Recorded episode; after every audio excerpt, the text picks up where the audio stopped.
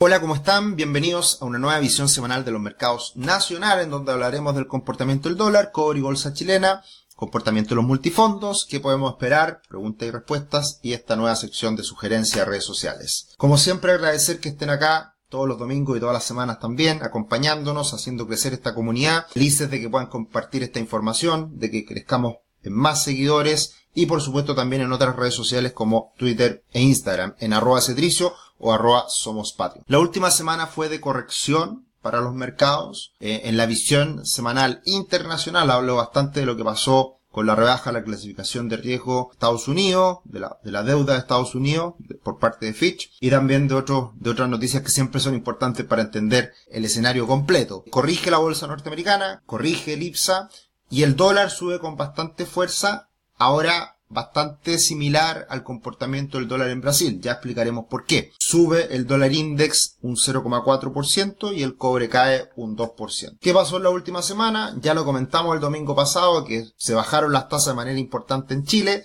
Iba a tener consecuencias en el mercado. Así fue, así ocurrió y además tuvimos el IMASEC que salió algo, salió en negativo, pero no tan negativo como algunos esperaban. Así que es una cifra de cierta manera positiva, el que caigamos un 1%. Y ya se empieza a ver, y, es muy probable que lo peor de, este año sea precisamente en estos meses de junio, julio, agosto. Y hacia final del año empiezan a mejorar las cifras, por una base comparativa también menos exigente en la última parte del año pasado. Así que todo esto impacta en el tipo de cambio. El dólar cerró la semana pasada en 830 pesos y alcanza esta semana los 860.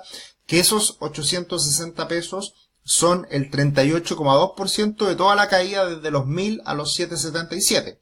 Así que también de cierta manera era una corrección esperable. Lo dijimos por muchas semanas que miramos este triángulo que podía romper hacia abajo y caer a los 750 o un poquito más abajo. Y si rompía por arriba, que fue lo que pasó, iba a ir a buscar la amplitud de este triángulo que ya prácticamente lo logra. Puede seguir subiendo, por supuesto, pero ya empiezan a ocurrir señales en que ya debiera empezar a asimilar el dólar toda la información reciente interna que hemos conocido.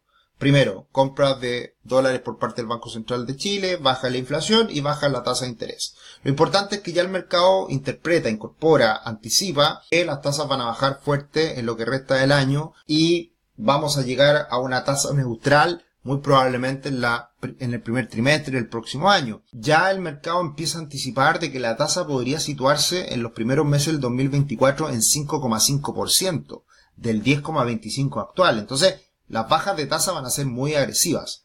Lo único que puede cambiar esta situación es lo que pase afuera en cuanto a rebaja de tasa, pero también en cuanto al alza del dólar y el impacto que pueda tener inflación. Evidentemente, si sube mucho el dólar, impacta en los precios. Lo vivimos esta última semana que subió la benzina de manera importante y eso puede afectar un poquito a la inflación que no baje tan drásticamente. Pero, pero son cosas que hay que estar mirando y, y hasta ahora el mercado anticipa bajas de tasas bien agresivas. Y se suma a esta baja de tasas en Chile lo que hace Brasil. Brasil también baja las tasas de manera algo inesperada en 50 puntos base.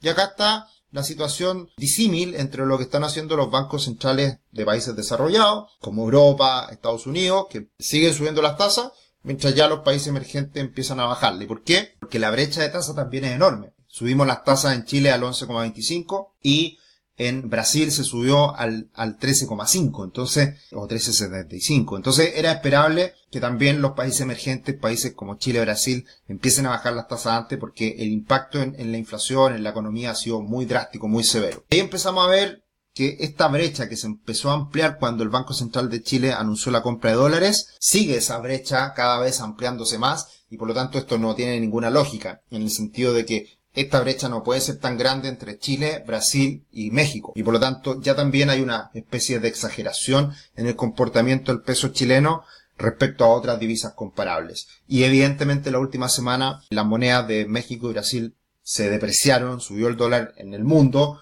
pero vivimos una caída fuerte el día viernes a partir del dato de empleo de Estados Unidos y eso no se vio en Chile. Entonces se está dando un desacople que se mantiene y vamos a ver cuándo se comience a cerrar. Así que como siempre, mirar el comportamiento del dólar index, que subió con fuerza la última semana, pero corrigió el día viernes a partir del dato de empleo de Estados Unidos. Y también, por supuesto, mirar lo que haga el cobre, que ha estado cada vez comprimiéndose más eh, eh, achicándose este rango de negociación, esta zona de congestión y también, al igual que el dólar en Chile, va a romper en algún minuto hacia arriba, hacia abajo. Esperemos que sea hacia arriba, porque eso debería ser bueno para los activos chilenos. Así que eh, estaremos también muy atentos a lo que pase con China y el cobre para ver por dónde rompe este, este precio del metal rojo. Tu futuro comienza hoy, conoce la primera plataforma de planificación financiera de Chile, crea tu cuenta gratis y obtén una gift card de 25 mil pesos. Ingresa a www.patrimor.com, ahí puedes crear tu cuenta, absolutamente gratuita y contar con esta gift card para poder comprar cualquiera de nuestros cursos. La bolsa chilena corrigió en la última semana, como anticipamos el domingo pasado, era esperable que la bolsa chilena empezara ya a corregir un poquito todo este optimismo, esta fuerza compradora de los últimos meses. Así que no sería raro que fuéramos en búsqueda de los 6.000 puntos, quizá un poquito menos, no pasa nada. Es una corrección, una toma de ganancias dentro de esta tendencia alcista que creo se debería mantener. Pero era esperable también que viéramos una corrección en la bolsa chilena. En los últimos días se, se siguen dando eh, resultados corporativos en Chile, entregó la TAM con buenos resultados, así que en la última semana sube más de un 11%, Ripley sube más de un 7%, Copec también más de un 7%, la verdad que hay varias empresas que anduvieron bastante bien en la última semana, y en las negativas, Colbún Banco de Chile y Mall Plaza caen todas en torno a un 4%. Vimos una corrección bien importante en el ETF de Chile y esto va de la mano principalmente con la debilidad del peso chileno. Recordemos que en la última semana, como subió tanto el dólar, se depreció el peso chileno y esto afecta al ETF, que está medido en dólares. Así que va a buscar este soporte. Eh, la ruptura fue falsa de los 31, así que esperemos que ahora en los 29,5 se afirme el ETF de Chile para seguir subiendo. Esto también pasó con la bolsa de Brasil. También vivimos la misma situación porque también en Brasil el, real brasileño se depreció bastante esta última semana. Así que el comportamiento vuelve a ser bastante parecido entre Chile y Brasil medido en dólares. Y pasando al comportamiento de los multifondos, evidentemente los fondos más riesgosos siguen con buen comportamiento por el alza del dólar. Recordemos que la gran, gran parte de la inversión en los fondos más riesgosos está invertida fuera de Chile, por lo tanto está indexada al dólar. Hablamos esta última semana en el video del el análisis de multifondos del mes de julio, así que para que lo vean, lo revisen, ahí hacemos un doble clic de este gran mes de julio para los fondos más riesgosos y sigue la tónica en el fondo A, el fondo C sube un 0.57 en la semana y el fondo E cae. Y acá algunos de ustedes se podrían preguntar, ¿y por qué cae el fondo E si bajaron las tasas en Chile, debería haber subido. Y sí, el día en que reacciona el mercado y se materializa el alza del fondo E, lo que fue esta rebaja en la tasa por parte del Banco Central de Chile, ha sido una de las alzas más importantes eh, a lo largo de la historia. Ya eh, recordemos que en los últimos años ha habido harta volatilidad en los fondos más conservadores y precisamente está en esta tabla en lo top, en la parte alta, subiendo cerca de un 1% en un día. Esto es muchísimo para renta fija. Y esto fue la respuesta a la baja de tasas. Así que se da. Pero ¿qué es lo que ocurre? La renta fija chilena no es, no es lo único que está en el fondo E y además la renta fija chilena también depende de los mercados internacionales. ¿Y qué pasó durante la semana? La renta fija internacional, la renta fija de Estados Unidos se debilitó muchísimo. Y eso fue lo que terminó repercutiendo a lo largo de la semana en el fondo E. Toda esta ganancia por la baja de tasas del Banco Central de Chile fue en cierta medida anulada por el comportamiento de los mercados a nivel internacional y la renta fija de Estados Unidos. Así que eso a tenerlo en cuenta. ¿Qué podemos esperar para la próxima semana? Muy importante, el día martes, inflación en Chile. ¿ya? Se espera una cifra 0,1, 0,2 positivo.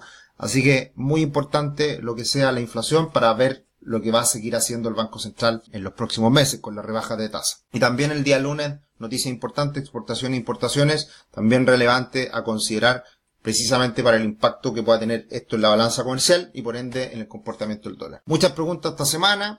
Gracias Sergio, sería interesante si comentas brevemente los resultados que están entregando las empresas del IPSA en este segundo trimestre. Me encantaría, pero por tiempo no nos da. La verdad que son muchas las entregas, mucho el análisis y, y como siempre decimos, nosotros en general no miramos tantas acciones en particular, sino que miramos los mercados en su conjunto. Eso también es parte de nuestra filosofía como asesoría, ¿ya? Eh, eso de elegir la mejor empresa, la mejor acción, es algo que no nos gusta hacer mucho a nosotros. Eh, gracias Sergio, muy buena esta mirada semanal, tanto en la parte nacional como internacional. Una pregunta técnica, ¿cómo se hace el cálculo de puntos de la bolsa? Eso es algo muy técnico, si se quiere. Básicamente, en función de la capitalización bursátil de la empresa y de la liquidez o, o el volumen transado de la empresa, se calcula una ponderación de cada una de, esas empresas en en el IPSA y a partir de eso se calcula cuánto aporta cada una de ellas en el IPSA. Hoy día entiendo que la más grande y la que pesa más es Sokimich. ¿ya? Así que esa es una breve explicación de lo que puede ser esto, pero es bastante más complejo de, de, explicar. Gracias Sergio por responder a mi pregunta en el video. Dice Jonathan, sigo a la, sigo la expectativa del dólar en Chile, ya puedo hacerle seguimiento a varios factores que lo impactan. El caso del carry trade me deja pensativo. ¿Hay alguna forma de tener una, una métrica de esas transacciones?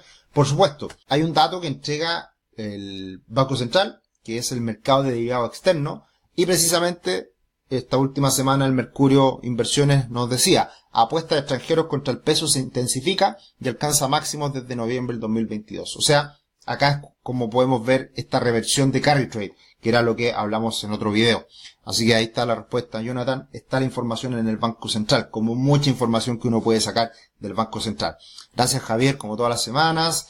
Y otras preguntas, ¿cómo influyen los números de Coelco que están bien malos como para sostener el peso?